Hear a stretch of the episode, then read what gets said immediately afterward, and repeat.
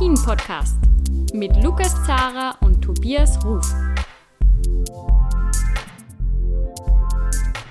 Hallo bei einer neuen Ausgabe von Après-Ski, der Alpin-Podcast von skionline.ch.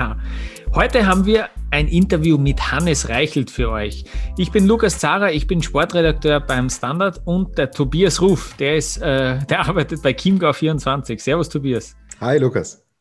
Tobias, du hast dieses äh, Interview dankenswerterweise wieder eingefädelt. Ähm, was, was war denn so dein Blick oder dein, ja, deine Meinung zu Hannes Reichelt vor diesem Interview?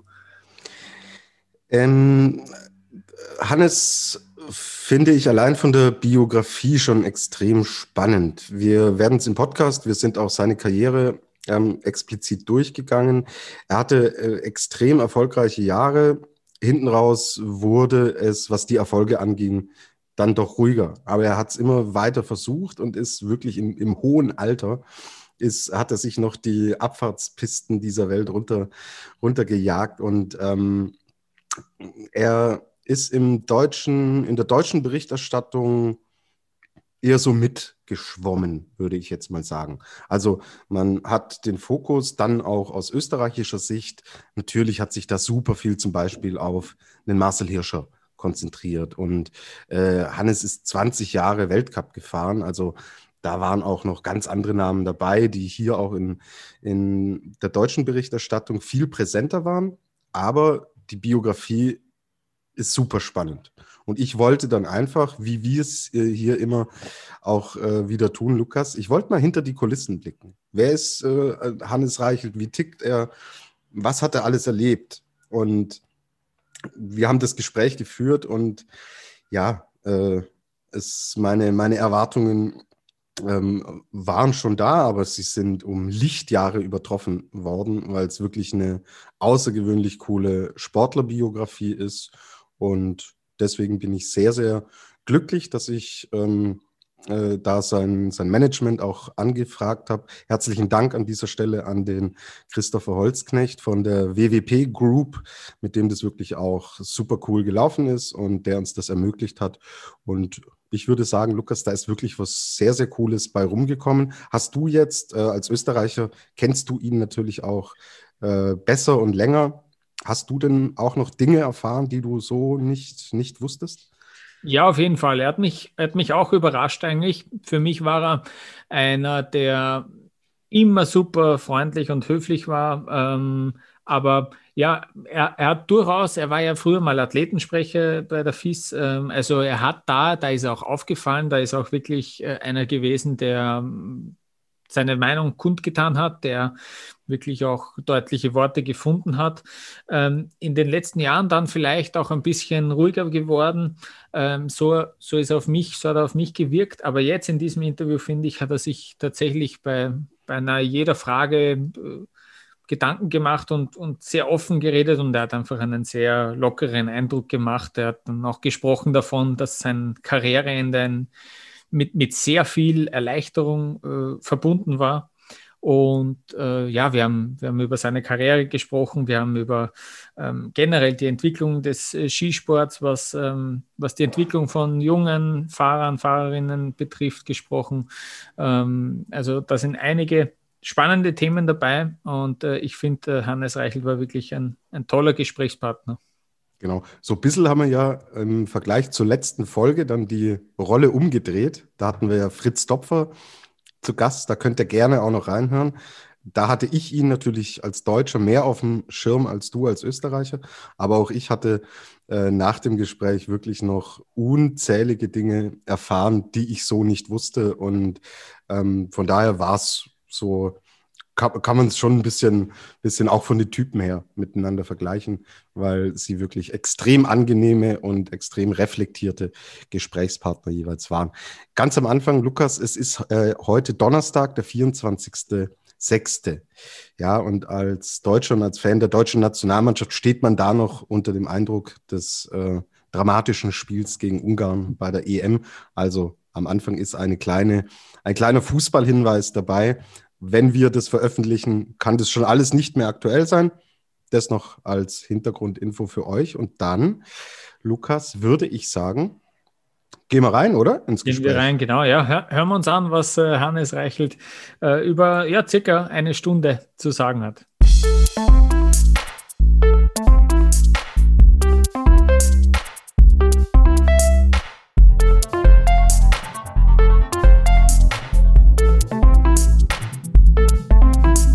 Zwei Österreicher sind tiefenentspannt, der Deutsche ist völlig aufgekratzt. Verkehrte Welt bei der Fußball-Europameisterschaft und auch verkehrte Welt im Ski-Alpin-Weltcup. Denn ein Name wird dann nicht mehr zu sehen sein. Und es ist der Name des Mannes, den wir heute hier zu Gast haben. Servus, Hannes Reichelt. Ja, grüß euch. Servus. Servus, Hannes. Wir sind ein Ski-Alpin-Podcast Deswegen reden wir jetzt auch nicht über Fußball, sondern über Ski Alpin und über dich. Und da gibt es ja jede Menge zu erzählen. Ja, ähm, plötzlich Skirentner. Äh, Hannes, wie geht's dir? Wie, wie, wie fühlt sich's denn an? Eigentlich sehr gut. Also ähm, Skirentner klingt, klingt so alt, ja. Ähm, in dem Business bin ich wirklich alt. Aber ähm, ich sage mal, ähm, mir ist bis jetzt noch nicht langweilig geworden. Also hm. oft sagen wir, ja, äh, weißt schon nicht, was da oder so. Und ähm, das, das passiert im Moment bei mir nicht. Ähm, ich hab, bin voll eingespannt daheim äh, mit dem Kleinen. Ähm, meine Frau äh, dort wieder arbeiten, zwar nicht äh, mit 100 Prozent, aber trotzdem der Kleine gehört von der Kita abgeholt und nach einem Nachmittag ein paar Stunden beschäftigt. Und ähm, ja, allerhöchster Respekt allen äh, Müttern, die was ihre Kinder erziehen. Das ist wirklich ein Vollzeitjob und das ist im Moment so meine Hauptaufgabe. Nebenbei ein bisschen trainieren, einfach schauen, dass mein Körper wieder ein bisschen in Schwung bleibt und ähm, ein bisschen genießen, einfach äh, zum Beispiel beim Radlfahren eben Touren machen, die was ich die jetzt letzten Jahr nie gemacht habe, weil es einfach nicht ins Training eingepasst haben das hast du dir auch redlich verdient, dass du genau diese Dinge jetzt nachholen kannst. Hannes, jetzt ist es der erste Sommer seit Jahrzehnten, den du nicht mit äh, gezieltem Training oder mit Reha und so weiter verbringst. Was äh, gibt es irgendwas, was du vermisst? Äh, vermissen eigentlich nicht. Also hier und da so mit den mit die Jungs äh, von der Mannschaft oder auch mit den anderen sozusagen Konkurrenten oder als Beispiel der Innerhofer Christoph, äh, mit, mit denen habe ich nach wie vor viel Kontakt. Oder auch mit, mit den Jungs von der Mannschaft, mit denen halt zu trainieren oder Kondikurs fahren. Das vermisse ich jetzt. Äh, natürlich habe ich mir eine gute Abwechslung geholt und fahre jetzt mit meinen Kollegen von zu Hause halt äh, Radeltouren und so. Ähm, aber wenn ich die Fotos sehe von den Gletschertrainings, dann denke ich mir immer, ah, brauche ich nicht mehr. Also das vermisse ich wirklich nicht. Und ich glaube, das ist ein gutes Zeichen, dass das der richtige Schritt war. Mhm. Genau, das wäre jetzt die Anschlussfrage gewesen. Was sind Dinge, die du überhaupt nicht vermisst? Das im Sommer Skifahren bei plus, also oben bei 0 Grad oder halt bei vielleicht bis 15 Grad plus Ski zu fahren und dann mit dem Skigewand zu kommen vom Gletscher und dann 30 Grad plus haben, das vermisse ich überhaupt nicht. Äh, was ich sicher vermissen werde, ist vielleicht das Südamerika-Training. Das habe ich immer geliebt da drüben, weil es einfach äh, ja, coole Länder sind und ähm, da ist man im Winter drinnen und wenn ich im Winter bin, tue ich Skifahren nach wie vor gern. Ähm, aber das Gletschertraining, das vermisse ich nicht und das Konditionstraining jeden Tag, äh, zweimal am Tag meistens trainieren, da gefällt es mir jetzt einfach wesentlich besser, weil jetzt da wenn ich trainieren, also wenn ich trainieren will, gehe ich trainieren und wenn es mir nicht freut, nachher freut es mir einmal nicht. Ähm, und ihr, liebe Hörerinnen und Hörer, könnt es nicht sehen, aber wir haben den Hannes in unserem Videocall auch im Bild. Er macht wirklich einen sehr entspannten Eindruck. Also da ist kein, äh, kein Blues erkennbar. Ähm, wir sprechen nachher noch ausführlich über deine Karriere, aber äh, wollen ganz kurz diesen, diesen Punkt Karriereende äh, aufgreifen, Hannes. Du hast im März entschieden, dass es äh, vorbei ist mit deiner Karriere im Weltcup. Also verkündet wurde es im März. Wann, wann ist denn die Entscheidung tatsächlich gefallen? War es ein, ein, Prozess oder war es eine spontane Entscheidung? Es war eigentlich ein Prozess. Ähm, so ab, hm, würde ich sagen, eigentlich ab Dezember, Jänner, äh, habe ich mir immer mehr, mehr, eigentlich mehr Substanz aufwenden haben müssen, dass ich richtig ans Limit gehe, äh, dass ich mich überwinde und so. Und irgendwann habe ich mir nachher gedacht, na, es ist, äh, es ist ein bisschen anstrengend, oder? Früher als Junge, äh, da, da freut man sich auf die Rennen und so. Und bei mir war es nachher wirklich eine Riesenüberwindung, dass ich ans Limit gehe, oder? Ist ja irgendwann, glaube ich, verständlich, wenn man so lange in dem Geschäft ist, äh, dann, dann hat man irgendwie nachher, ja, muss man sich überwinden. Und, und wenn die Überwindung dann äh, aber schwieriger wird, weil das habe ich nicht, nicht gekannt äh, vorher, oder? Da, da war es ja so, da bin ich auf den Start gegangen und das ist eigentlich easy gegangen. Und das war einfach in der letzten Saison schwierig. Und äh, das habe ich nachher mir gedacht, okay, das ist, glaube ich, jetzt ein Zeichen, dass das Zeit ist, äh, dass sie zurücktritt. Mhm. Hat, äh, also, dass ein, dass ein Sportler vor einer olympischen Saison seine Karriere beendet, ist eigentlich eher ungewöhnlich. Hat das überhaupt keine Rolle gespielt, oder? Höre ich, hör ich raus in dem, oder? Nein, überhaupt nicht. Also ich habe immer gesagt, ich möchte äh, konkurrenzfähig sein und, und die Lust am, am Skisport oder besser gesagt eigentlich am Rennfahren haben. Und die habe ich einfach irgendwann gemerkt, okay, äh, ich habe zwar die Lust am, am Skifahren, aber das, die Lust, mich richtig ans Limit zu, zu wagen, oder? Äh, die, die war einfach nicht mehr da und das war einfach für mich dann selber äh, das Zeichen, okay, es ist Zeit, dass ich nach der Saison aufhöre. Ähm, leider ist das in Solbach noch passiert. Ähm, da war ich eigentlich in die Trainings davor richtig gut mit den Jungs unterwegs. Nachher habe ich leider den Verschneider gehabt und, und eben noch, noch eine kleine Verletzung. Und das war nachher schon nochmal der ausschlaggebende Punkt, wo ich mir denke, okay, äh, das war vielleicht ein, Link, äh, ein Wink mit dem Zaunpfahl, oder? Sagt man. Sagt man, ähm, ja, genau. dass, dass jetzt Zeit ist, oder? Und ähm, ab dem Zeitpunkt, wo ich eigentlich die Entscheidung für mich getroffen habe, war es ja sehr viele Erleichterung, schon ein bisschen Wehmut, aber doch, doch sehr viele Erleichterung. Und, und wie ich schon gesagt habe, wenn ich jetzt die Jungs, die Postings sehe ich vor die Gletscher, ich traue dem überhaupt nicht hinterbei nach. Außerdem habe ich das sehr lang genossen, den Sport, und ich genieße im Moment sehr, zu Hause zu sein. Genau. Dass du aber dem Skisport in gewisser Weise erhalten bleiben wirst, Lukas, ähm, haben wir schon herausgearbeitet und ist ein Thema, das uns sehr interessiert.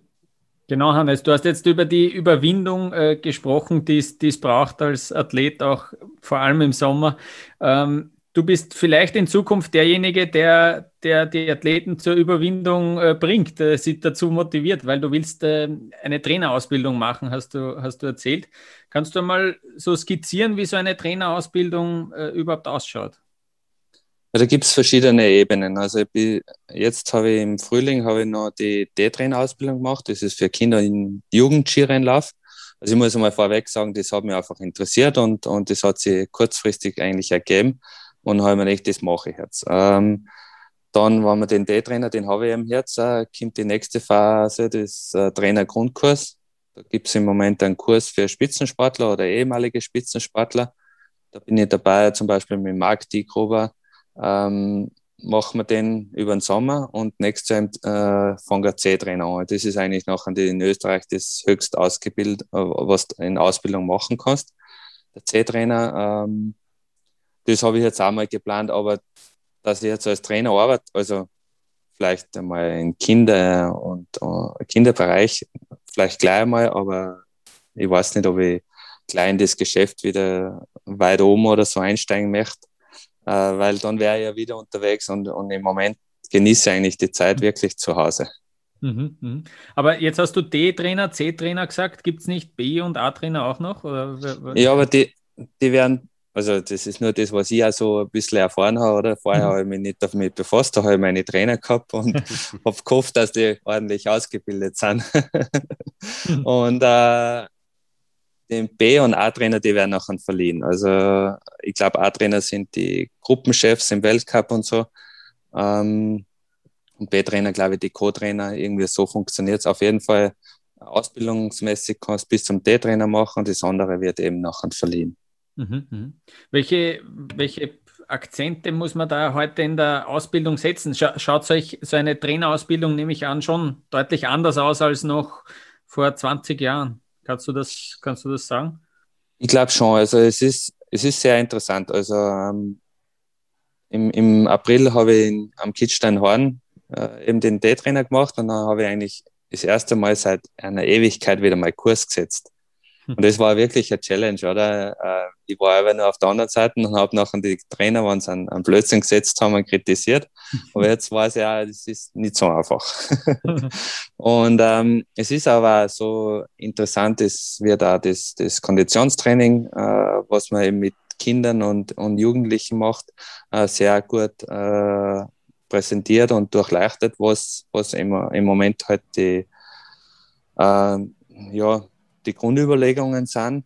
Ähm, das habe ich zum Beispiel in meiner Jugend- oder Kinder- und Jugendzeit war es natürlich noch ein bisschen anders. Äh, jetzt weiß ich, okay, die Trainer haben sich das und das dabei gedacht, oder wie sie uns da und da geschickt haben. Natürlich sind viele Sachen gewesen, die was nicht passt haben, aber viele Sachen, die was auch richtig gut passt haben. Also ähm, ich muss sagen, so in meiner Trainerlaufbahn habe ich schon, äh, in meiner äh, Läuferlaufbahn habe ich schon viele Trainer gehabt, die was eigentlich äh, ziemlich gut mit uns trainiert haben. Und ähm, also als Beispiel das Koordinationstraining natürlich ist, ist sehr, sehr wichtig, dass, oder zum Beispiel, dass, äh, dass man mit Kindern nicht zu viel Ausdauer machen sollte, oder? Mit, äh, nicht zu viel Radl fahren oder so. Also alles die Sachen, die was halt die Muskulatur langsam machen, weil, weil das kannst du später im, im, äh, also im Erwachsenenalter nicht mehr äh, gut machen durchs Training, was da zum Beispiel an, an die schnellen Muskeln, Muskelfasern verlieren tust. Ähm, das sind zum Beispiel Sachen, die waren für mich sehr, sehr interessant. Auch zum Beispiel, dass man mit Kindern doch ähm, ein bisschen mit Krafttraining machen sollte oder mit Jugendlichen, aber einfach, dass man sie wirklich langsam darauf hinführt oder mit die Übungen zuerst ordentlich machen, ohne Gewicht und so. Und irgendwann kennen sie die Übungen gut, nachher kann man auch ruhig ein bisschen ein Gewicht drauflegen. Das war für mich interessant und äh, hätte eigentlich auch nie so gemacht, oder? Aber ich verstehe die Her äh, Herangehensweise und, und ähm, also richtig coole Ausbildung. Hm, sehr gut. Ja, da sind wir auch schon so am, am Start von so einer Karriere, Tobias. Das ist ja auch ein Thema, das uns äh, ja immer wieder beschäftigt. Genau. Ähm, darf, darf ich fragen, Hannes, ähm, was du jetzt auf, auf so Lehrgängen und welche Einblicke du schon bekommen hast im Vergleich zu deiner Zeit, als du in dem Alter warst? Ähm, wie hat sich denn die Anzahl entwickelt der, ähm, der Kinder und Kids, die da ähm, in diesen Gruppen sind? Also die Anzahl ist, glaube ich, zurückgegangen, was so in, in Kinder- und, und Jugendskirennlauf ist. Also da war sicher bei uns eine viel größere Dichte vorhanden als, als jetzt, oder? Ähm, so traurig wie es ist, äh, der Skisport ist teuer geworden, oder?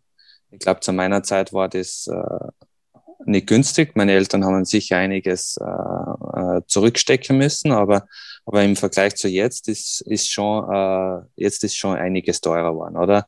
Ähm, das ist schade. Ich glaube, da, da gehört äh, in Zukunft angesetzt oder wie kann man äh, jungen Familien das ein bisschen erleichtern. Ähm, ich sage mal, die Plattform will haben ist ein, ein, super Beispiel dafür, oder? Weil die Ski, die nach einer Saison sind ja die meistens, außer es ist ja eine steinige Saison, mhm.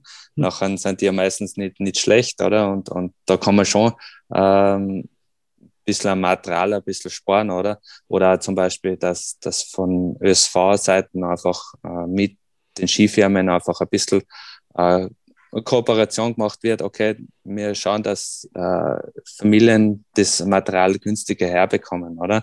Das ist wäre sicher eine Überlegung. Ähm, ich weiß nur für Salomon. Salomon schaut schon aber äh, zum Beispiel, dass das ein bisschen ausgewählt äh, Läufer unterstützen, oder? Ähm, das dann, glaube ich, alle Skifirmen. Aber es ist, die Skikarten kosten einen Haufen Geld, nachher überall hinfahren, die Quartiere kosten einen Haufen Geld. Es ist schon nicht einfach, oder, der Sport. Äh, aber im Vergleich zu Amerika, glaube ich, ist in, in Europa noch wesentlich leichter zum, zum Leisten. Und äh, weil in Amerika musst du wirklich äh, sehr gut verdienen sein, dass du den Sport betreiben kannst. Mhm. Es ist eine Debatte, die bei uns in Deutschland sehr, sehr präsent ist, weil wir natürlich auch weniger Zugang haben zu, zu Skigebieten, als es jetzt zum Beispiel in Österreich, der Schweiz der Fall ist. Durch Thematiken wie den Klimawandel sind ehemalige Skigebiete inzwischen grün, aber leider auch im Winter. Und das macht es dann, du hast es angesprochen, gerade was das Thema äh, Transport und äh, die Liftkarten und so weiter angeht, ähm, entsprechend noch teurer. Ähm, glaubst du, dass sich da auch, ähm, es gibt manche Experten, die sagen, dass Deutschland vielleicht in einigen Jahren im Ski Alpin eine, nur noch eine sehr, sehr geringe Rolle spielen wird, aufgrund auch dieser Thematik.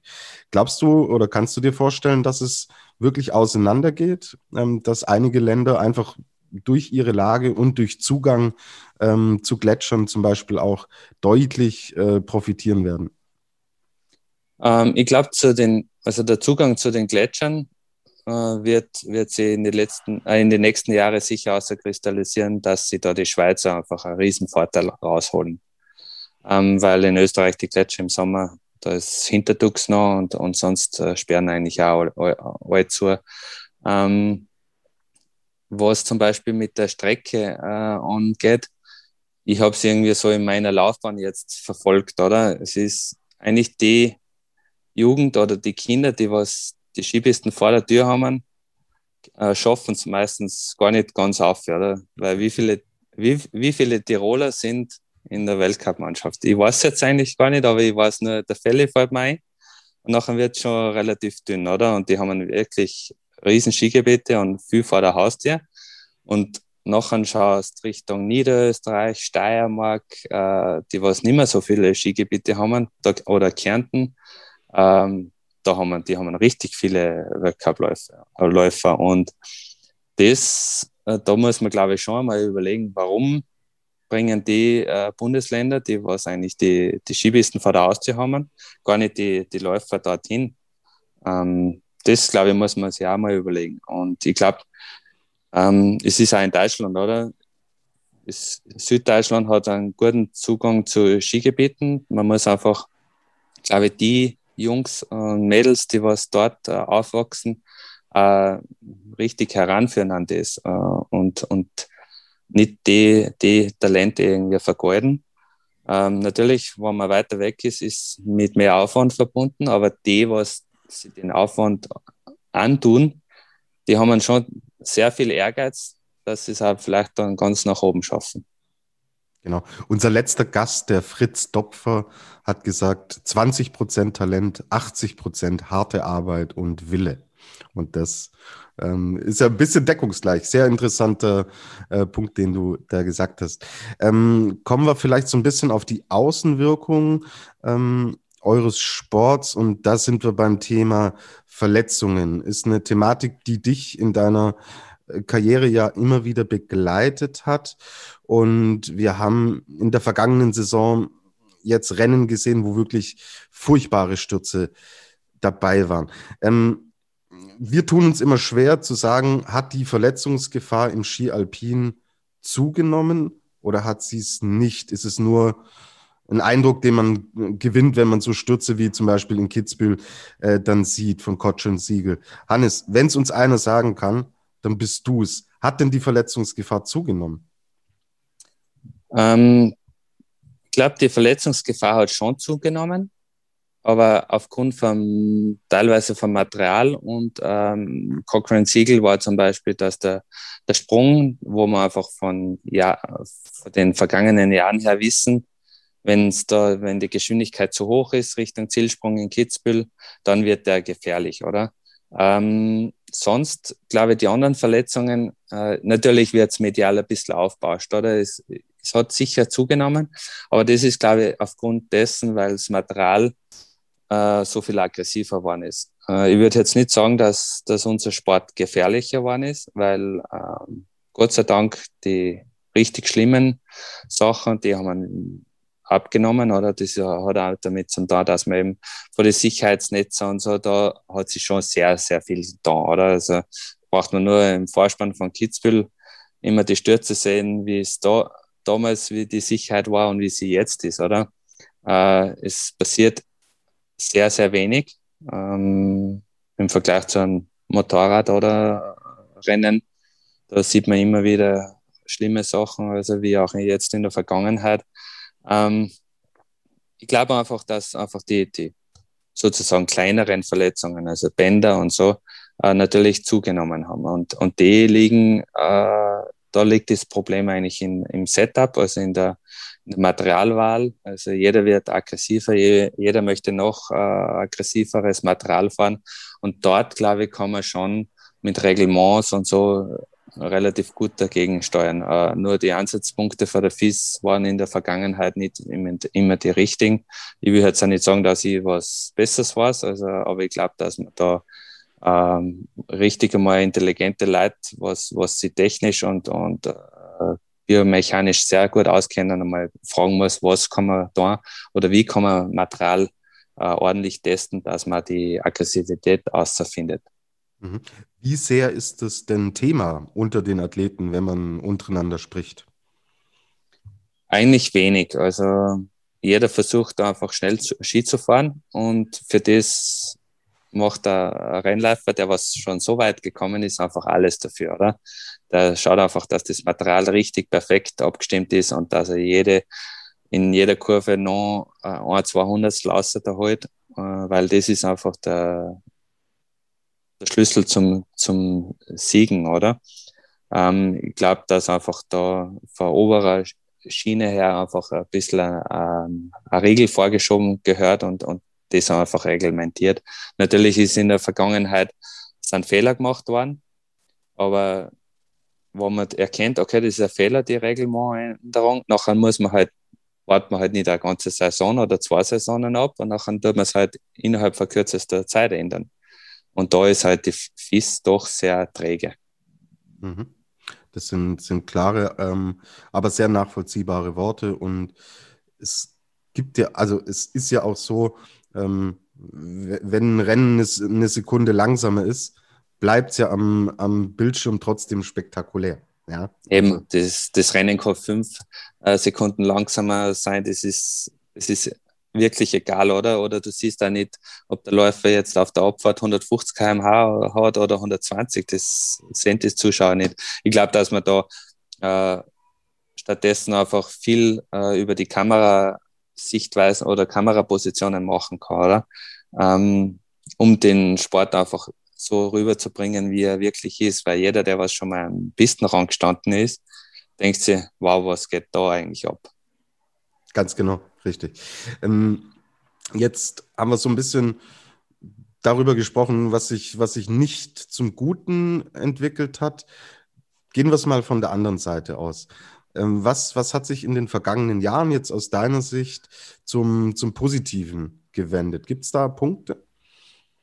Ja, also da gibt es einige Punkte. Also das, was ich gesagt habe mit der Sicherheit, ähm, dann die, äh, dass die Athleten ein Mitspracherecht haben. Das wird zwar nicht immer so umgesetzt, äh, wie wir es uns vorstellen, wir, wir Läufer, aber es ist doch schon ein Schritt in die richtige Richtung. Ähm, also von der Sicherheit her hat sie eben das mit den Netzen da und, und das mit dem Airbag ist äh, super Entwicklung. Die Helme sind immer sicherer geworden. Ähm, dann ähm, ich sage mal, bei den Bindungen könnte man sicher ein, einiges noch, noch machen, weil viele Verletzungen gehen, äh, ist der Grund, dass, dass die Bindungen eben zu spät aufgehen. Und äh, wenn man das noch in den Griff bekommt, nachher hat, hat man, glaube ich, auch einmal auch die ganzen äh, Kreuzbänder und anderen Verletzungen, äh, hat, man die minimieren. Ähm, das ist, glaube ich, einmal im Materialsektor so, das, was besser geworden ist. Dann, glaube ich, sind die Läufer und Läuferinnen fitter waren, körperlich. Und ähm, ja, ich glaube, das sind einige Punkte, die was sehr positiv verlaufen sind. Genau. Ähm, jetzt abseits von dem, was wir schon besprochen haben, was, was war früher denn besser? Bestimmt waren die Partys früher besser als heute, oder? Ja, was man so hört von den für die Elternherren, ähm, waren die Partys früher ziemlich legendär. Also das ist total verschwunden. Ähm, irgendwie schade, weil wenn man die Erzählungen hört, die, glaube ich, waren richtig cool. genau. Wir hatten äh, Hannes den Guido Heuber hier zu Gast. Der hat uns Anekdoten erzählt. Hm, ja, da kann, kann man sich denken, was damals abgegangen ist. Ja. Genau, ja. Super. Das war jetzt äh, schon mal ein Streifzug durch viele, viele Jahre im Ski-Weltcup. Und Hannes, jetzt machen wir eine kurze Pause und dann wollen wir im Detail auch auf deine Karriere eingehen, denn da gibt es auch noch jede Menge zu erzählen. Also bleib dran, wir melden uns gleich zurück mit Hannes Reichel.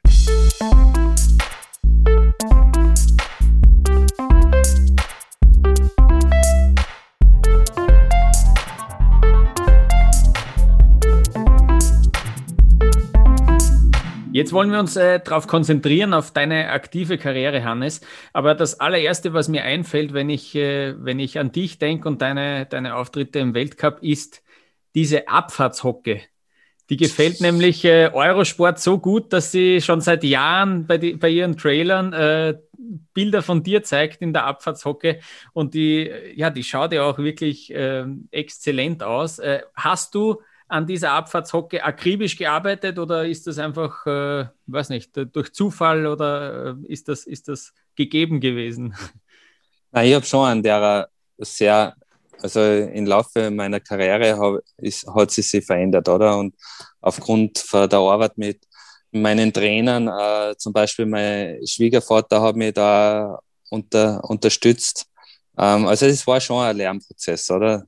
Ähm, aber ich muss da, dazu sagen, man sieht auch in der Hockey nachher nicht mehr so viel und an das muss man sich auch erst gewöhnen.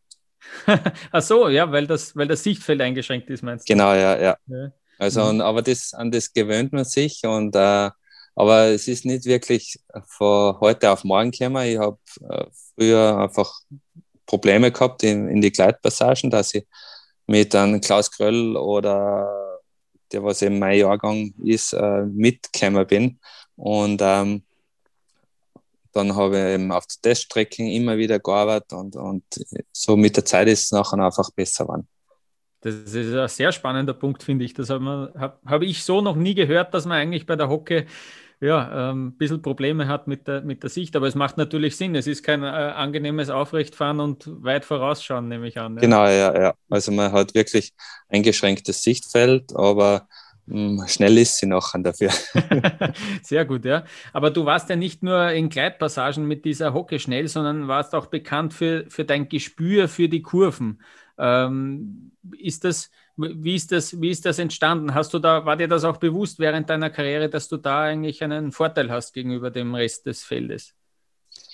Äh, ja, also ist mir schon bewusst, weil ich habe ja den Nachteil von meinem Gewicht irgendwie kompensieren müssen und mhm. äh, dass ich konkurrenzfähig äh, bin oder äh, war, ähm, das habe ich gewusst aufgrund, also aufgrund auch von meiner Erfahrung mit dem Darren Rolfs, der war immer mein Vorbild, was, was das anbelangt, weil der ist immer die Kurven noch mal ein bisschen enger gefahren als wir die anderen und hat sich durch das Zeit rausgeholt. Und, und der war jetzt auch nicht wirklich ein, ein Riegel und haben mir gedacht, okay, ich muss jetzt auch in die Richtung gehen, oder? Engere Kurven, die äh, Kurven sauberer fahren, taktisch vielleicht äh, viele Passagen noch besser fahren. Ähm, aber das hat eine Zeit lang funktioniert, aber die anderen Jungs schlafen ja auch nicht und haben sich das natürlich abgeschaut. Ja. Ähm, ich, ich würde gern zu deinen, äh, zu deinen Anfängen zurückkommen. Ähm, ich habe auf deiner Homepage gelesen, dass es äh, ein super Team war, aber auch ein Quäntchen Glück, dass du es überhaupt äh, an die Spitze geschafft hast. Ähm, was, was meinst du damit genau? Äh, ich sage immer, äh, Glück musst du immer dabei haben. Erstens, dass du ziemlich verletzungsfrei durch die ganze Sache durchkommst, vor allem auch in, in dem Bereich, wo es äh, Jugendbereich oder so, dass und zur richtigen Zeit am richtigen Ort beschreibt ich, auch oft. Äh, zum Beispiel, oder an dem am richtigen Tag in, in einer guten Form sein, oder? Das, das ist bei mir doch ein paar Mal gewesen. Ähm, ja, zum Beispiel, da sind gerade die Kafe in der Saison gekommen und, und wir sind noch mit normales Slalom-Ski gefahren mit den langen 1,92er Bretteln. Und dann habe ich mir aus dem hab von Service Mo von Weltcup äh, habe ich ein Ball Kaffee gekriegt. Das zweite Ball Kaffee habe ich mein Sportgeschäft ausgeliehen Und mit dem bin ich im Frühling nachher noch nach Slowenien zu, zu Slalom-Fissrennen gefahren. Und äh, das war irgendwie der Grundstein, dass ich damals äh, in die Mannschaft gekommen bin. Und ähm, zum Beispiel das Jahr drauf habe ich von, ist ein, äh, einer von meinem Ort, ein Radstätter, der, der Havel heißt der, der Serviceman jetzt in der Schweiz draußen, aber der war damals bei den Lasse Qs. Habe ich von dem Super G-Ski gekriegt. Und ich habe keine Ahnung gehabt bis dorthin, wie viel das der Ski eigentlich ausmacht. Das ist so krass. Also ich habe bei einem Trainingslauf, war ich auf einmal um eineinhalb Sekunden mit dem Ski schneller als die Ski, die was ich davor gekriegt habe. Mhm. Und äh, das habe ich eigentlich damit gemacht, oder? Man muss halt nachher auch die richtigen Leute kennen, ein bisschen das Glück haben, dass man, dass man die richtigen Leute kennt oder am richtigen Ort gerade ist. Und ähm, als Beispiel, ich habe nachher meine Frau kennengelernt und, und ähm, ihr Papa ist Trainer. Und der hat mir einfach auch in die, im letzten, ja, das waren zehn Jahre, was ich mit ihm zusammengearbeitet habe, viel geholfen technisch. Und, und äh, das war zum Beispiel auch einfach so, so ein Glück, dass ich erstens meine Frau da kennengelernt habe und zweitens, dass die Verbindung mit ihrem Papa auch noch so, so Früchte tragt. Also das, ja, deswegen glaube ich, ist im Leben braucht man einfach ein bisschen Glück und, und es fügt sich oft äh, Sachen automatisch. Hm. Wie bist du eigentlich zum äh, Skifahren gekommen? War das, äh, war das in deiner, waren in deiner Familie lauter skibegeisterte äh, Leute auch? Also meine Eltern sind total skibegeistert. Ich glaube, mein Papa muss bei der Saisonkarten äh, bei uns daheim fast noch was nachzahlen, weil er, na, nachzahlen, weil er so viele Höhenmeter letzte Saison gefahren ist. also wirklich, äh, ihr fanatische Eltern, aber keiner davon ist Rennen gefahren. Ähm, und ähm, ich bin noch an, da in Radstadt Ortsmeisterschaft gefahren und äh, der Skiclub-Trainer von da, der German, hat mich irgendwie gleich, hat mich gesehen und, und entdeckt und ist zu meinen Eltern gegangen und gesagt, der muss zu uns zum Skiclub-Training kommen, oder? Und äh, so hat eigentlich der ganze Weg angefangen. Der, der German, der hat mich lang begleitet und äh, immer wieder unterstützt. Zum Beispiel auch, wenn's, wenn ich einmal eine schlechtere Saison gehabt habe, dann hat er für mich gekämpft, dass ich zum Beispiel im Landeskader bleibe.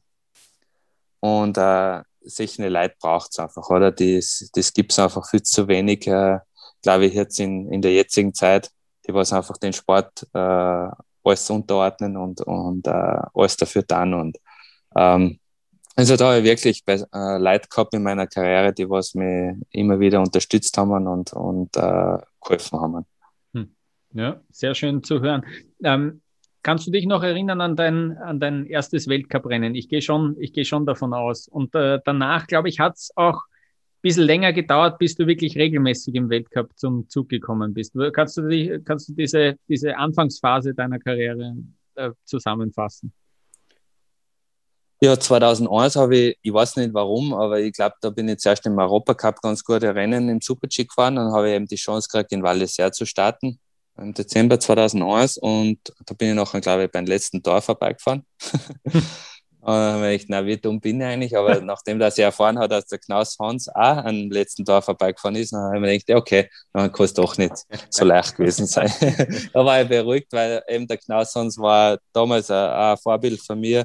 Und es ist schon interessant, oder? Wenn man in die Weltcup-Mannschaft kommt und, und mit, man ist mit denen unterwegs, mit die, was eigentlich die Jahre davor immer deine Vorbilder waren. Das ist irgendwie eine, eine schöne Sache, oder? Und dann hat es eben ein Jahr gedauert. Da in der Saison, wo ich da in das erste Weltcuprennen gefahren bin, bin ich dann eigentlich eh Europacup gefahren und dann habe ich einen, einen Fixplatz äh, für die darauffolgende Saison gefahren. Und ähm, dann bin ich eben äh, ein bisschen später äh, in die Saison eigentlich eingestiegen in Gröden. Da bin ich vorher eigentlich von Europacup-Rennen Abfahrt abgereist, weil da habe ich so ein in, also im, im Skifahrerjargon heißt es ein Brennkrieg. Also ich war so weit hinten hinter der äh, hinter die Spitzenfahrer. Da habe ich gesagt, also wenn ich schon weit hinten bin, dann kann ich mir das in, im Weltcup auch holen und, und muss das nicht in den Europacup da. Und bin nachher eben nach Gröden gefahren und bin dann gleich Zweiter geworden. Und äh, es war halt, ja, unglaubliches Erlebnis, gleich beim zweiten Weltcup-Rennen aufs, aufs Podium. Die Saison war dann, da habe ich noch eben noch mehr ein Stockel gehabt, war dann richtig eine gute Saison und dann in der darauffolgenden Saison habe ich mich leider im Herbst ein bisschen verletzt, also Schlüsselbein gebrochen und, und äh, Innenbandel eingerissen im Knie. Und dann bist halt, weißt du, das war eine Zeit, wo Eberhard äh, Meier, Knaus, äh, Schifferer, die sind alle zu der Zeit gefahren, oder? Dann brauchst du nicht meinen, dass du da nachher nochmal einen Platz kriegst. Da heißt zurück in den Europacup und äh, äh, wieder von, von neuem äh, einen Fixplatz da fahren. Und so war es halt nachher. Brauchst du halt wieder, also in der Saison hat es natürlich nicht so funktioniert, weil wenn man sich in der Vorbereitung verletzt ist, einfach nicht einfach. Und dann in der darauffolgenden Saison habe ich dann eh eine super Saison im Europacup gehabt und habe eben nachher eh Fixplätze wieder gefahren. Also zweimal den Weg über den Europacup da in den Weltcup äh, gefunden. Ich mache einen kleinen Sprung in die Saison äh, 2008, wo du dann ja wirklich auch schon ähm, Siege eingefahren hast und dieses äh, unglaubliche legendäre Finale da in Bormio. Ähm, du bist da vor dem letzten Rennen auf Platz 3 in der Super-G-Wertung. Äh, Didier Küsch 99 Punkte vor dir. Und äh, es muss schon wirklich alles zusammenspielen, dass da noch irgendwas äh, gefährlich werden könnte. Und dann hast du dieses Rennen äh, denkbar knapp gewonnen und äh, hast dann tatsächlich diese Kugel äh, bekommen. Was, was sind deine Erinnerungen noch an, diese, an, dieses, an dieses Wochenende oder an diese Woche? Also bei mir war es so, ich habe zwei Jahre davor, war auch so, also nicht um den ersten Platz habe ich kämpfen können, aber da, da war ich so kurz Richtung Podium in der Super-G-Wertung. Und da habe ich es einfach, bei den letzten Rennen habe ich zu viel taktisch äh, angegangen und, und bin nachher nicht unter die drei gewesen in der Wertung, oder? Und das hat mich so geärgert.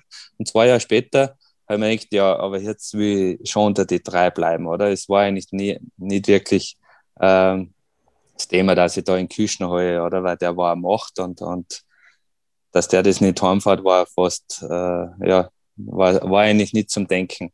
Und außer, dass ich mit Kollegen halt blädelt habe, ja, naja, ein, ein, ein Punkt Vorsprung wäre einem nicht lang, oder? Aber nur bei einem Bier war das und das war wirklich nur Blädlerei. Und äh, ich wollte eigentlich nur das Rennen so gut fahren, dass ich unter die drei bleibe. Das war eigentlich mein Ziel und waren ist nachher eben der Erste. Aber äh, ich glaube, also das Erlebnis an, an den Tag, das ist wie wenn es gestern gewesen war. Ja. Aber was ich unglaublich hoch anrechnen, den die, wie er sich da als, äh, wie er, wie er sich als Sportmann gegeben hat, oder? Der war jetzt, er war sauer auf sich selber, der war jetzt überhaupt nicht sauer auf mich und ähm, ab dem Zeitpunkt hat sie eine total eine nette Freundschaft mit ihm entwickelt und, und das ist das, was, was ich fast noch cooler finde, an dem Erlebnis und wo ich immer denkt habe, da kann man sehr viel lernen von ihm. Und ein paar Jahre später ist er nach einem, nach dem Weltcup-Finale zugekommen zu mir und, und da hat er gerade gegen einen Weicher von Michi die Kugel in der Abfahrt heimgefahren in, in der Lenzer Heide.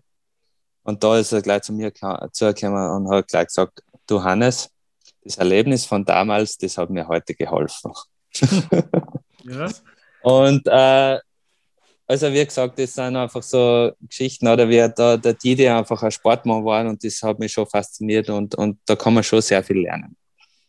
Kannst du, die, es gibt auf YouTube äh, ein Video, wo dieses Rennen in fünf Minuten eigentlich schön zusammengefasst ist, auch was da passiert ist, wie dann Daniel Albrecht sogar als allerletzter, als Schweizer Teamkollege dann letztlich die dir Küsch aus den Punkten raus, äh, rausboxiert hat.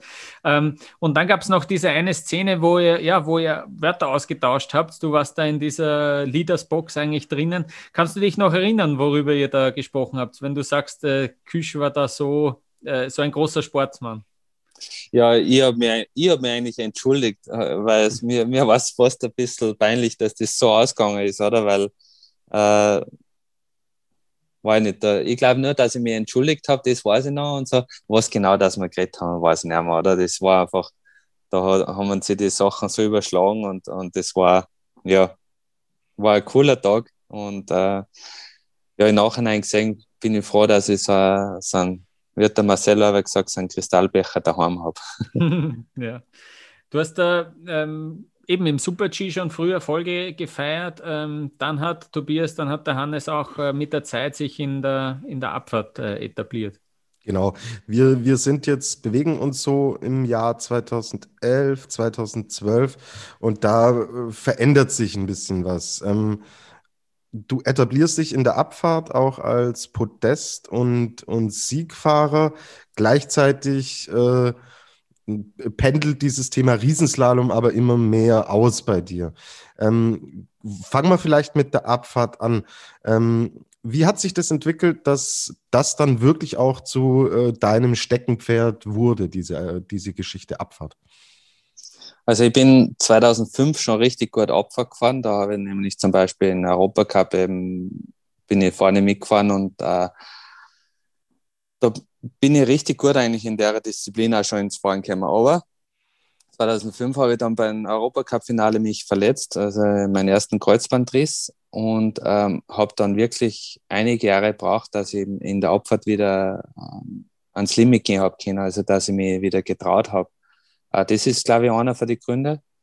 Und ähm, dass das nachher irgendwie sich so entwickelt hat, dass ich Opfer gefahren bin und äh, der Riesental auf nachlassen hat, hat ein bisschen damit zum tun, dass da die Umstellung war für 2012 auf 13, dass die Riesental auf Ski gerade geworden sind und ich mir einfach mit dem nachher noch schwerer da. Und ähm, wenn du jetzt drei Disziplinen fährst, äh, Riesental auf Super-G und Abfahrt, du musst an den Abfahrtstagen immer wieder Riesental auf Training einstreuen. Und, und das war, glaube ich, nachher irgendwann einmal relativ viel. Und, und mit, den, mit der Umstellung auf die Ski habe ich einfach auch nachher nicht das richtige Material gefunden, das Setup.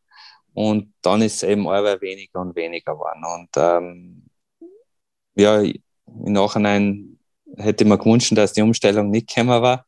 Dann hätte es vielleicht noch ein bisschen länger geschafft, aber man sieht es ja auch jetzt, oder? Es, es gibt wenige Läufer, die was eigentlich in Riesental auf Super-G und Abfahrt, äh, also in drei Disziplinen vorne mitfahren. Da gibt es einen Kilde in Odermatt. Äh, ja, noch ist es eigentlich schon, glaube ich, ziemlich zusammengegangen. Mhm. Es, es, sei mir verziehen, wenn ich jetzt einen vergessen habe. Äh, also, das sind irgendwie die, die herausragendsten, was, was die drei Disziplinen eben konkurrenzfähig sind.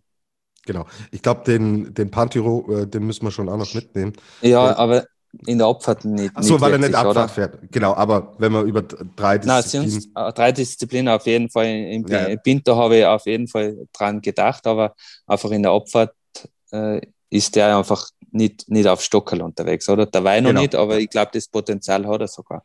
Mhm. Genau. Ja, ähm, ist, ist ja total spannend. Ich würde jetzt gerne, ähm, weil ähm, du auch den Punkt, diese mentale Komponente, dass es für dich schwierig war nach den Erfahrungen 2005 aus dem Europacup und mit der Verletzung, ähm, dass es aus mentaler Perspektive schwer war, ans Limit zu gehen. Jetzt ist es so, dass wir als Journalisten und auch als Zuschauer, man, man kennt natürlich die theoretischen Unterschiede Super-G zur Abfahrt, Streckenlänge, Geschwindigkeit, Kurssetzung, äh, Höhenmeter und so weiter und so fort. Ähm, wie ist es denn aber äh, für die Athleten? Wie groß ist denn dieser Unterschied, äh, wenn du eine Abfahrt fährst und wenn du ein Super-G fährst? Der Unterschied ist jetzt nicht, also ist schon groß, oder? Es ist einfach, die Kurvenart ist halt äh, im Super-G wesentlich enger, oder? Und, und auch das, dass du keinen Trainingslauf hast, dass der erste Lauf passen muss. Ähm, aber warum das in der Abfahrt damals nicht gegangen ist, aufgrund der Verletzung, das ist einfach eine, wirklich eine Kopfgeschichte, oder? Ich habe mich in der Abfahrt verletzt und deswegen habe ich mir in der Disziplin auch, okay. Disziplin auch wirklich schwerer da. Der Speed selber, glaube ich, ist es nicht, äh, weil der Speed im Super-G ist ja äh, annähernd gleich hoch äh, wie in der Abfahrt, oder? Vielleicht, da, da bewegen wir uns vielleicht um zwischen 100, also um 20 kmh, vielleicht weniger. Aber eben der Aspekt, so mit den Jumps, die Jumps gingen weiter in der Abfahrt und so. Und ich habe mir damals eben bei einem, bei einem Sprung weg äh, wehgetan. Und das hat es einfach für mich dann schwerer gemacht. Mhm. Äh, Finde find ich total, also hätte es sein können, wenn jemand aus Versehen äh, Super-G hingeschrieben hätte statt Abfahrt, dass du gefahren wärst und wahrscheinlich erfolgreich gewesen wärst. Ja, wahrscheinlich bisschen, schon. Bisschen blöd formuliert, ja. so ungefähr, ja. Aber es, Okay. ist, es ist zum Beispiel, ich glaube, dass sich die Leute das vorstellen können. Ähm, du fährst von einer Autobahn ab, ab mit einer Rechtskurve und du hast einen Unfall in der Kurve. Und ähm, du fährst in dein Leben nachher wieder drauf so viele Rechtskurven, normale Rechtskurven, aber wenn du von einer Autobahn abfährst und wieder Rechtskurven fährst, nachher hast du wieder Schiss und das äh, vor Augen. Okay, super. Ja, perfektes Beispiel. Da kann sich jetzt jeder, jeder hineinversetzen. Genau. Es, es hat ja dann, ich habe es schon angesprochen, ähm, aber irgendwann doch äh, Klick gemacht und äh, du konntest diese mentale Hürde überwinden. Und ähm, der Lukas hat in unserem Vorgespräch, das wir geführt haben, gesagt, 2014, da kann ich mich noch so gut dran erinnern. Das will ich unbedingt den Hannes fragen. Lukas, du darfst. Ja, ich kann mich gut erinnern, weil wir, äh, das war noch in meiner Studienzeit und wir haben uns da in Niederösterreich bei einem Freund getroffen, der hat so einen äh, ausgebauten Keller und da haben wir eben auf einem großen Fernseher dann äh, diese Kitzbühel-Abfahrt geschaut und äh, das war natürlich ein, ein legendärer Moment, glaube ich, auch in deiner Karriere. Was sind denn so deine Erinnerungen an dieses, an dieses Rennen, wo du ja auch äh, sehr angeschlagen eigentlich gefahren bist? Ähm, also ich weiß eigentlich noch, wie der Tag abgelaufen ist, oder? Es ist, äh, es war schwierig. Eigentlich wollte ich ja da wirklich brutale Schmerzen gehabt, oder? Und ich bin aufgefahren zur Besichtigung und habe eigentlich nie geglaubt, dass ich an dem Tag äh, auf den Start gehe. Und ähm, bin aber nachher eben mit meinem Schwiegervater, der war, hat mich damals auch betreut und bin ich, ich bin ja da mit Start Nummer 22 dann gekommen und ich bin lang eigentlich eingefahren. Ähm, weil ich eigentlich später aufgekommen bin auf den Berg aufgrund von der, von der Physiotherapie und äh, die therapeutischen Maßnahmen. Und nachher bin ich beim Einfahren allein mit ihm halt die Runden gefahren, oder? Und bin draufgekommen, okay, wenn ich gebückt fahre, nachher tut es mir nicht weh und sobald dass ich aufstehe, tut es mir weh. Und ähm, richtig, ja, in einer Einfahrtrunde habe ich gesagt, nein, tut mir zwei, in der anderen, ja, geht schon und so. Und so bin ich nachher halt irgendwie umgekommen zum Start und haben mir gedacht, nein, jetzt starte ich, oder? Und ich habe aber einen, einen, Plan B gehabt. Äh, wenn, ich, wenn ich Schmerzen verspüre, nachher gibt's nach der Mausefallen, nach der Kompression kann ich ohne Probleme anschwingen. Das Einzige, was ich nicht tue, ist ins Starthaus reingehen und dann wieder zurück rausgehen, oder? Das ist Walk of Shame. Und deswegen habe ich gedacht, nein, das, das, ich habe einfach immer einen Plan B. Und die, ich habe einzelne Passagen runter gehabt, wenn ich was verspürt hätte, dann hätte ich da zu dem Zeitpunkt dann ab, abgeschwungen.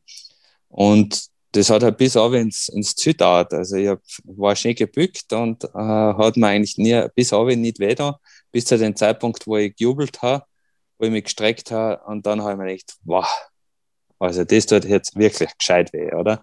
Und ähm, ich habe mich nachher voll zusammengerissen, zum Beispiel bei einem ORF-Interview, habe ich mich auf die Skistecken abgestützt und auf der anderen Seite mit dem, mit dem Ski gehalten, weil ich einfach nicht mehr äh, gerade stehen habe können und äh, wollte aber nicht irgendwie das zeigen und, und äh, der Mike, der von der FIS ist im Ziel, oder? Den habe ich gefragt, um einen Sessel im, äh, beim Leaderboard. Mittlerweile gibt es ja den Stuhl, weißt du, den Audi-Stuhl. Äh, aber hat er gesagt, na, wieso dass er einen Sessel haben möchte, oder? Im Nachhinein hat er sich nochmal entschuldigt, er hat ja nicht gewusst, dass das so weit feiert. Auf jeden Fall bin ich, habe ich nicht einmal, die Leute haben gemeint, ich bin total emotional, weil ich so gebückt da äh, gehockt bin, aber dabei habe ich einfach nur weg gehabt, oder? Und äh, es war nachher äh, eine Stunde später oder so, war auf einmal der Schmerz war unerträglich zu kein Schmerz mehr, oder? Es, es ist nachher der, der, Schmerz komplett weggegangen. Dann habe gedacht, ja super, jetzt hat sich was gelöst. Habe ich schon recht gehabt, dass sie was gelöst hat, aber dass das nachher geheißen hat, dass ich relativ zügig operieren muss, äh, habe ich eigentlich zu dem Zeitpunkt nicht gewusst. Aber ich habe wenigstens die Siegerehrung am Abend schmerzfrei genießen können. Ja, du bist ja dann äh, eben Tage danach äh, operiert worden, Bandscheibenvorfall war das, glaube ich, und äh, dann die Diagnose und äh, dadurch auch äh, Olympia verpasst. Ähm, war, das, war, das dann, war das dann besser verschmerzbar, weil du in Kitzbühel äh, gewonnen hast? Erstens das und zweitens ist mir vor Augen geführt worden oder vor die Ärzte gesagt worden, was für Glück, dass ich gehabt habe, oder? Wenn, weil es ist ja das Stück von der Bandscheiben ist ja das, was rausdrückt hat, ist ja schon frei im, im Kanal gelegen, oder? Das hat sich ja schon frei bewegt, das ist schon abgerissen gewesen. Da hätte schon richtig viel passieren können. Und äh, da war ich einfach nur dankbar, dass, dass das alles so gut ausgegangen ist. Man sicher ich in einer unglaublichen Form nach, nach Sochi damals gefahren, aber äh, da geht die Gesundheit definitiv vor und, und ähm, ich traue dem nicht nach. Ich habe Gott sei Dank da das Kid, äh, Kitzbühel-Rennen gewonnen und äh, gesund überstanden und, und das hat überwogen. Kitzbühel ist natürlich ein großes Rennen in jeder Saison. Äh, die Saison später, äh, 2014, 2015, da hast du dann äh, sozusagen die, die Klassiker-Collection äh, vollgemacht, äh, mit Siegen in Wengen, in Garmisch, in, in Quidfell auch äh, und, und WM-Gold äh, im Super-G. Ähm, was, was, äh, was sind so deine Erinnerungen an diese Zeit? Und äh, das, ich nehme an, dass das äh, ist das auch aus deiner Sicht die erfolgreichste Saison gewesen, weil es eben so große Rennen auch waren, die du gewonnen hast? Ja, das war sicher die erfolgreichste Saison. Also ähm, da habe ich dann ab äh, also eigentlich glaube ich ab Jänner oder so äh, einen super Lauf hingelegt, oder? Und leider ist mir eben beim Finale nicht mehr gelungen, sonst hätte ich eben noch die Kugel geholt äh, gegen Chettil. Aber äh, sonst war das sehr, sehr cool. Also da die Klassiker, dass, dass ich die da einkamstert habe, das, das ist so leicht irgendwie vor der Hand gegangen, oder? Es ist, hätte man im Nachhinein oft nochmal gewünscht, dass es mir wieder so gelingt.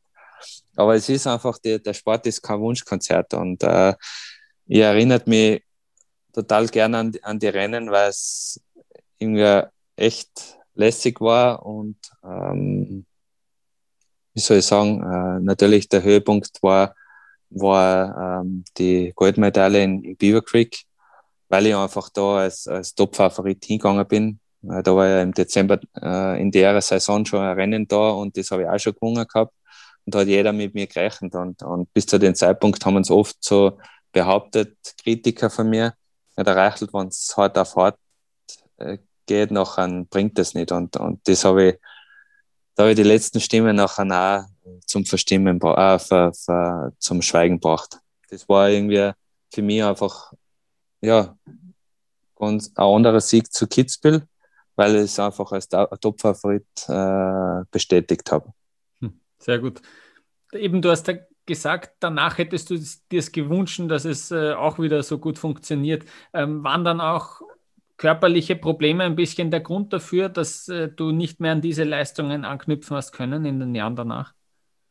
Ich sage mal, die, es ist irgendwie, die Saison danach war eigentlich auch noch äh, ein Plätzchen, da hat es mich nachher in Kitzbühel geschmissen, da, die Traversen. Äh, das war im 2016, da wo der Sven, wo so viele abgeflogen sind. Ich bin eigentlich eh noch glücklich davon gekommen. Ich habe eigentlich nichts nichts Grobs gehabt, aber äh, irgendwie, ähm, dass man nach seiner Brezen nicht gleich wieder vielleicht ganz vorn mit der Fahrt ist, ja, ein bisschen verständlich. Ähm, es ist nachher ein bisschen bergab gegangen, natürlich, sportlich. Ähm, habe für mich selber immer wieder die, also die Gründe dafür gesucht und bin schon draufgekommen, aber es ist jetzt das, was in meinem Kopf bleibt und das, was ich nicht ganz preisgebe. okay, das respektieren wir natürlich auch. Ähm, Hannes, noch ein, ja, ein, ein unangenehmes Thema. Ich habe dich dann zum ersten Mal persönlich gesehen bei einem ÖSV-Medientermin in Kitzbühel. Der, der, war im Sommer. Da sind, äh, ist eigentlich das gesamte Speed-Team äh, die Streif raufgewandert. War auch für mich einmal spannend, da im Sommer raufzuwandern. Und dann gab es so, kann ich mich noch erinnern, so eine kleine, ja, eine kleine Runde. Du bist in der Mitte gesessen und äh, einige Journalisten äh, um dich herum haben, haben dir Fragen stellen können. Äh, da ging es um ähm, um den Verdacht der Einnahme verbotener Medikamente in, im Zuge der Operation Adalas, das sich dann äh, letztlich als, äh, als haltlos erwiesen hat. Aber ich könnte mir vorstellen, dass das ähm, mental äußerst herausfordernd äh, gewesen sein muss. Ähm, wie ähm, hast du da auch irgendwas ähm, lernen können fürs, fürs Leben, irgendwelche Lehren äh, davon ziehen können, wenn du jetzt so zurückschaust? Mal lernen habe oder lernen ich viel können von, von dem Erlebnis, oder? Ähm, mal, mir war es lieber gewesen, wenn es mal ein Sport geblieben wäre. Aber ich, wenn ich jetzt einen Film sehe, ähm, wo es, oder es gibt, glaube ich, auf, auf uh, Amazon, so eine Verfilmung äh, von, bei Jugendlichen, die was äh, unschuldig äh, hinter Gittern kämen. Ähm, und die Sachen zum Beispiel, die, die kann ich mir jetzt noch einfach nicht gescheit anschauen, weil ich mir einfach denke, ja, also früher habe ich gemeint, okay, das passiert nur in Filmen, oder? Und das passiert hier und da einmal. Aber dass, dass das so schnell passieren kann, hätte ich eigentlich nie gemeint, oder? Und ähm, die Lehren daraus ist einfach, in der Zeit habe ich wirklich gelernt, wer, wer zu mir steht und wer sie in, in solche Phasen abwendet, oder? Und, und das habe ich mal gemerkt und im Leben kommt oft, oder die Sachen kommen zurück und ähm, das ist, glaube ich, das Einzige, was du daraus lernen kannst, äh, dass, dass du weißt, wer wirklich hinter dir steht. Und da waren eben einige Leute, die was mich wirklich unterstützt haben. Also von meiner Familie angefangen über ähm, die Agentur WWB, der Christopher, der was, oder zum Beispiel der Anwalt, der, oder der, der Knaushans zum Beispiel, der hat mir ja den Anwalt, Anwalt empfohlen. Also, ähm, das war schon, ähm, ja, da habe ich gewusst, okay, die stehen dann hinter mir, zum Beispiel ein Spar hat, hat aber gesagt, okay, na, sie, sie unterstützen mich und, und ähm, da weiß man einen Schutz sehr zu schätzen, wann, wann Leute bei dir bleiben. Und äh, es hat dann ewig gedauert, bis, bis eigentlich das vom Tisch war. Ähm, ich sehe das auch ein bisschen als, als Grund. Ein paar Leute werden sagen, wie sollte das der Grund sein, oder? Aber der Sommer ist einfach da zum Trainieren und sie zu erholen, oder? Und ich war immer in Belastung, oder? Entweder habe ich trainiert oder in der anderen Phase habe ich mich um das kümmern müssen. Und ähm, das, das lag dann aus und ich glaube, dass das eben einer von den Gründen war, warum, dass ich mich nachher in der darauffolgenden Saison nachher verletzt habe. Irgendwann sagt nachher der Körper, geht nicht mehr. Genau. Du sprichst diese äh, Verletzung an. Es ist wieder ein Kreuzbandriss im Dezember in Bormio. Ähm, und dann sehe es mir nach, wir, wir sind ähnlicher Jahrgang, also ich glaube, ich darf es sagen, das in wirklich recht hohem Alter, Hannes. Ähm, äh, wo, woher hast du denn dann die Motivation und die Energie genommen, es noch einmal im Weltcup zu probieren? Mm, eigentlich habe ich mir gedacht, also zuerst, wie ich im, im Netz gelegen bin, habe ich mir gedacht, na, das war's jetzt. Gell? Aber wie ich dann schon im Krankenhaus in Italien gelegen bin oder am, am Heimweg war, ich, ja, jetzt gibt er mal Zeit und, und überlegt das, oder? Und ich habe irgendwie ich, das Gefühl gehabt, das ist, das ist jetzt noch nicht gewesen, oder? Ähm, ich möchte es nochmal probieren und äh, möchte mir auch für die, für die Weltcupisten äh, sozusagen selber verabschieden oder vor der Bühne in, in, und nicht das durch irgendeinen Sturz äh, machen lassen. Und äh, Nachhinein bin ich sehr, sehr froh, dass ich das gemacht habe, weil so gestaltet man Reha als, als Profisportler und mein Knie ist ja wieder richtig gut geworden. Also das, glaube ich, wäre nicht passiert, wenn ich gesagt hätte, ich höre auf, weil nachher, ich merke es einfach jetzt nach dem Zeitpunkt, wo ich aufgehört habe, fällt der Last für dir und, und du, ja, du trainierst lockerer, oder? Und das tust du einfach als Profisportler nicht. Deshalb finde ich, wenn, wenn auch viele Leute sagen, warum hat er das nicht früher lassen, aber ähm, wenn ich jetzt meinen Körper so äh, anschaue und, und man denkt, äh, wenn ich es früher lassen hätte, glaube ich, war das Knie nicht wieder so gut geworden, wie es jetzt gut war. Super spannender Ansatz, weil man diesen Reha-Aspekt äh, als Profisportler hat man natürlich ganz andere Zugänge und ganz andere Möglichkeiten, als es jetzt, ähm, ich habe selber auch Kreuzbandrisse gehabt und da macht man halt ein 0815-Programm. Ja, genau, und, und als Profisportler möchtest du ja wieder topfit sein, oder? Und äh, das, das hilft schon ungemein. Also das, deshalb, äh, wenn Leute mich fragen, warum hast du das noch dann, dann sage ich, ähm, erstens habe ich mich ordentlich verabschieden können. Ich habe selber äh, die Entscheidung getroffen, ich höre auf. Und zweitens einfach, äh, dass ich wieder so fit eigentlich äh, geworden bin. Das, deshalb, das war auf jeden Fall die Mühe wert. Super. Jetzt haben wir viel zurückgeschaut. Hannes, wollen wir hm, ganz kurz zum Abschluss nochmal in die Zukunft schauen. Wie glaubst du, wird Hannes Reichelt den äh, kommenden Weltcup-Winter verfolgen? Wird er gemütlich auf der Couch sitzen? Wird er, wenn es Corona zulässt, mal an die Piste gehen? Wird er auch vielleicht mal Rennen auslassen und denken so, na, brauche ich nicht anschauen? Ich glaube, alle drei Sachen. Also okay. ich wäre sicher, es gibt sicher Rennen, wo ich mir denke, da fahre ich jetzt gern. Das ist zum Beispiel Beaver Creek, äh, Wengen. In Kitzbühel würde ich mir denken, fahre ich gern, aber nicht in einem Limit-Tempo. Weil das ist einfach in Kitzbühel zum Beispiel die Challenge, oder? Dass du da wirklich am Limit fährst und äh, die Überwindung, oder? Am Start oben. Ähm, das, das Gefühl, das werde ich nicht vermissen. Also das, der, das ganze Kribbeln und, und die, das, dass lieber wieder zurückgegangen dass wir da aus dem Starthaus aussehen. Aber es gibt Rennen oder so, die was ich einfach letzte Saison nicht äh, miterleben habe dürfen, oder zum Beispiel in, in Beaver Creek oder Wengen. Ähm, da wäre es mir ein bisschen weh da, aber es gibt auch sicher die Rennen, wo ich dann an einem Sonntag sage, wenn es vielleicht schön Wetter ist, dass ich lieber selber Skifahren gehe mit der Family, als ich, dass ich mir ein Rennen anschaue. Aber ähm, ich glaube, wenn wir in einem Jahr nochmal reden, dann kann ich da mehr sagen. Das tun wir dann sehr gerne und da sind wir schon gespannt. Jetzt ähm, wollen wir in der Zukunft bleiben und die Hörerinnen und Hörer können es nicht sehen. Ihr könnt es aber hinter mir sehen. Da oben äh, fliegt der Thomas Dresen über die Streif und ich möchte mit dir über zwei Namen sprechen. Ähm, einmal der Thomas und der Marco Odermatt. Die sind Anfang, Mitte 20. Kannst du dir vorstellen, dass die beiden auch diejenigen sein werden, die die Speed-Disziplinen dominieren werden in den, in den kommenden Jahren? Ähm, auf jeden, also beim Thomas äh, weiß man, oder, der, wenn der wieder fit ist und so, fährt der wieder vorne mit. Beim, beim Odi genau das Gleiche, oder? Also nicht das Gleiche von der, vom Fitsein her, da, der hat es einfach letzte Saison schon gewaltig bewiesen.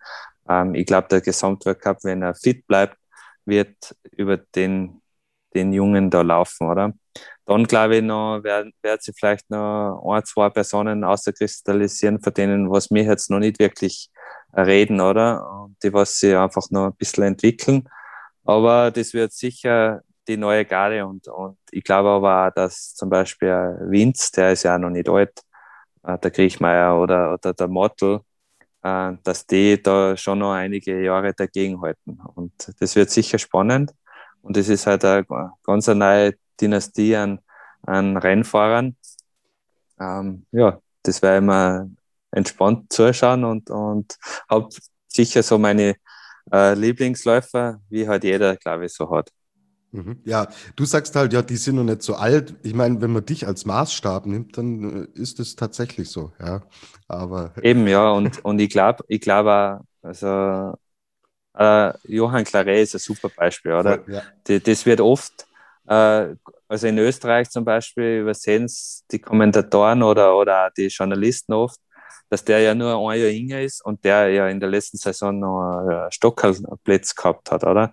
Das ist unglaublich, was der eigentlich leistet, oder? Und, und, ähm, und der fit bleibt, der fährt die nächste Saison noch und ähm, er hat, ich habe letzte Saison mit ihm mal ein bisschen drüber gequatscht. Das ist schon, das Schwierige im Alter ist eigentlich, dass man nachher, ähm, man wird einfach feiger, oder? Man, man muss, muss sich einfach selber mehr am, am, am Schopf backen und, und sagen, äh, reiß dich zusammen und, und geh ans Limit das ist, das haben wir die Jungen nicht, oder? Und, und das ist die Kunst im Alter, dass, dass du das da noch machst. Und bei den her äh, bin ich gespannt, wie es eben die Jungs, die was jetzt noch äh, das aus dem, so aus den Ärmel schütteln, schütteln, oder? So wie der Winz oder der Mortel, wie lange das die das äh, so einfach noch da machen, oder? Das ist, aber ich glaube, dass man den Sport sicher bis 40 machen kann. Ähm, Du bist ja das beste Beispiel. Jetzt, äh, Vince Mottel, da bewegen wir uns ja so um die 30 circa, aber wenn wir mal noch ein paar Jahre äh, in, in, die jüngeren Jahrgänge gehen, Haser, Babinski, wie, wie könnte denn da die, die Zukunft im ÖSV-Speed aussehen? Mm, es gibt ein paar Jungs, Aber ich glaube, dass, also kommt auch an, in welchen Disziplinen dass wir jetzt reden, oder? Ich äh, ähm, meine gezielt jetzt äh, Speed-Bereich. Ja, ja, also ich sage mal, Hase hat, hat die technischen Voraussetzungen. Da ist ein super Riesendalauffahrer, oder? Ich glaube, das ist sehr, sehr wichtig, dass man einfach äh, eigentlich vom Riesendalauf kommt, äh, weil so, also Abfahrt fahren zu lernen, also ich glaube, ich bin ein relativ gutes Beispiel äh, dafür. Das, das kann man, oder? Und, und man, es ist wichtig, dass man einfach eine, eine super Grundtechnik hat. Der Baba, mit dem habe ich in der Mannschaft trainiert, der fährt auch gut Riesen, gell? Aber ich glaube, dass es einfach noch andere Jungs gibt, die was, äh, Christoph Krenn, ähm, der hat in den letzten Jahren einfach körperlich äh, unglaubliches Pech gehabt. Ähm, ich hoffe, dass der zum Beispiel auch äh, wieder einen Anschluss findet. Und da gibt es da gibt's einige Läufer, die was jetzt in Europacup sind, die was auch Potenzial haben. Und ich bin sehr gespannt, oder? Es ist, glaube ich, die, die Herausforderung für die Trainer, dass, dass sie sich den Jungs ein bisschen annehmen, oder? Und nicht nur auf, die, auf den Meier und auf den, auf den äh, Griechmeier schauen, dass die, sondern auch, dass du von unten auf wieder, wieder die Jungs förderst, oder? Das, glaube ich, darf nicht passieren, dass, dass, dass sie der ÖSV nur auf die zwei Topstars aufhängen. Genau. Und auch hier wieder das beste Beispiel, wie man aus dem Europacup dann tatsächlich auch an die Weltspitze fahren kann. Ja, Hannes, dann äh, würde ich, würd ich vorschlagen, du hast es ja vorhin so schön angedeutet, fragt mich in einem Jahr nochmal wieder. Dann ähm, würde ich sagen, dass wir es für heute belassen. Waren ganz tolle, ganz fantastische Eindrücke, die du uns dargestellt hast. Dafür vielen herzlichen Dank und dann bleiben wir in Kontakt und dann sind wir gespannt, was sich in nächster Zeit so entwickelt und dann können wir uns vielleicht in der nächsten Sommerpause nochmal hören und dann können wir wirklich mit dem äh, auch etablierten Skirentner Hannes Reichelt hier nochmal sprechen. Hannes, vielen lieben Dank, war eine sehr, sehr tolle Folge mit dir. Danke, gerne und äh, ja, danke für die Einladung. Viel Spaß. Das war unser Interview mit Hannes Reichelt. Ich hoffe, es hat euch genauso viel Spaß gemacht wie uns beiden. Äh, wir haben uns äh, sehr darüber gefreut, so ausführlich mit ihm sprechen zu können. Wir würden uns natürlich freuen über, über Feedback, über auch Bewertungen unseres Podcasts generell. Das hilft uns auf jeden Fall bei unserer Arbeit. Und ihr könnt uns auf Social Media schreiben. Unter Twitter, Facebook oder Instagram sind wir unter Après-Ski Podcast äh, zu finden und natürlich ja ähm, auf allen Podcast-Plattformen, ähm, die man sich so vorstellen kann.